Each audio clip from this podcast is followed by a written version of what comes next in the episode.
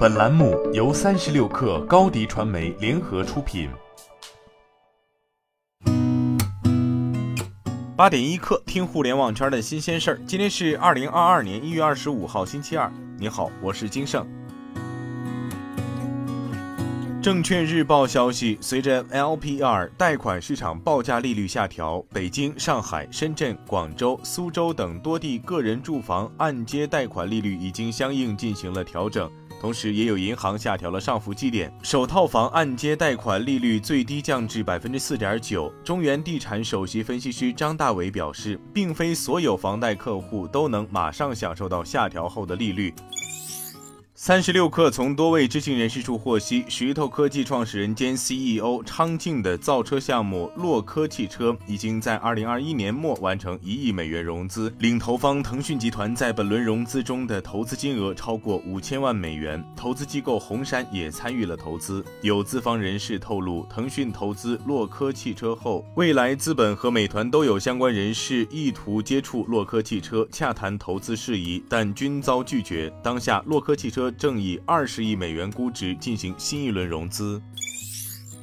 中证网消息，记者近日走访深圳多家线下渠道商，发现折叠屏手机仍然一机难求。业内人士认为，目前供应链环节涉及很多新物料，良率较低，产能仍然不足。厂商备货也不充足，导致折叠屏手机一货难求。头部厂商争相发布新产品，售价拉低，折叠屏手机需求量开始提升。多家机构预测，二零二二年折叠屏手机出货量将超过一千五百万部，同比翻倍增长。新赛道吸引厂商进入，随着供应链成熟起来，成本下降，折叠屏手机售价将下降，市场渗透率将逐步提升。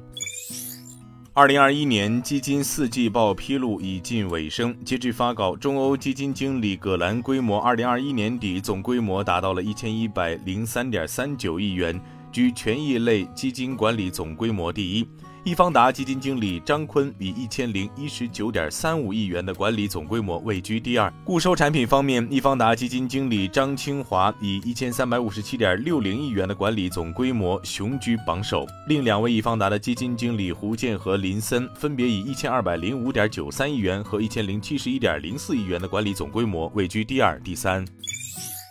三十六氪获悉，吉利汽车港交所公告称，与力帆科技订立成立的合资公司已完成工商注册登记手续，取得中国重庆两江新区市场监督管理局颁发的营业执照，其名为重庆瑞兰汽车科技有限公司（瑞兰汽车）。瑞兰汽车未来将推出多种动力形式产品，基于自研换电技术，瑞兰汽车致力于打造智能换电生态，为市场提供有竞争力的换电产品和服务。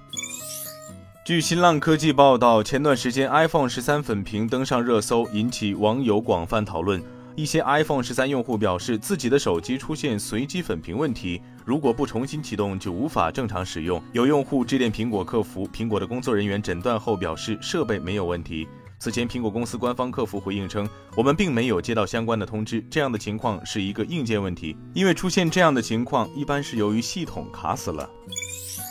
据凤凰网科技，美国宇航局已经决定将一支太空旅行团送入太空的发射任务日期从今年二月底推迟到三月底。Axiom Space 是 NASA 首次太空旅行团发射任务的组织方。该公司表示，由于额外的航天器准备和空间站交通问题，任务团队现在的目标发射时间已经推迟至今年三月三十一号。这表明，其他位于国际空间站周围的飞行器在二月底和三月初阶段将保持机动飞行。今天咱们就先聊到这儿，我是金盛八点一刻，咱们明天见。